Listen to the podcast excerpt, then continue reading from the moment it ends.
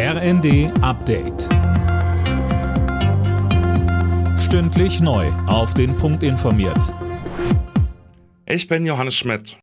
SPD-Chefin Saskia Esken hat ihren Parteifreund, den ehemaligen Kanzler Gerhard Schröder, aufgefordert, aus der Partei auszutreten.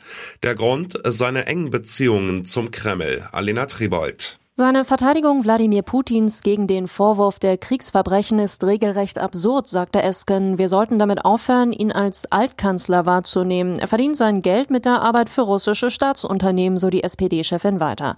Sie verwies auch auf mehrere Anträge auf einen Parteiausschluss Schröders, die gerade bearbeitet werden.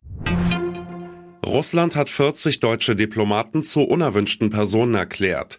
Sie müssen das Land jetzt verlassen. Das hat das russische Außenministerium mitgeteilt. Damit reagiert Moskau nach eigenen Angaben auf die Ausweisung von 40 russischen Vertretern aus Deutschland vor wenigen Wochen. Kritik an der Entscheidung aus Moskau kommt von Bundesaußenministerin Baerbock. Sie betonte, für die Bundesregierung kommt der Schritt nicht unerwartet, aber ungerechtfertigt. Star-Unternehmer Elon Musk hat das Tauziehen um Twitter gewonnen.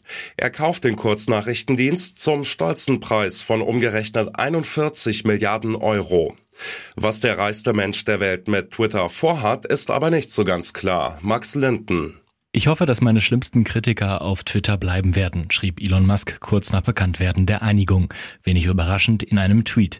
Er wolle Twitter zu einer globalen Plattform der Redefreiheit machen, versprach er Aktionären und der Öffentlichkeit.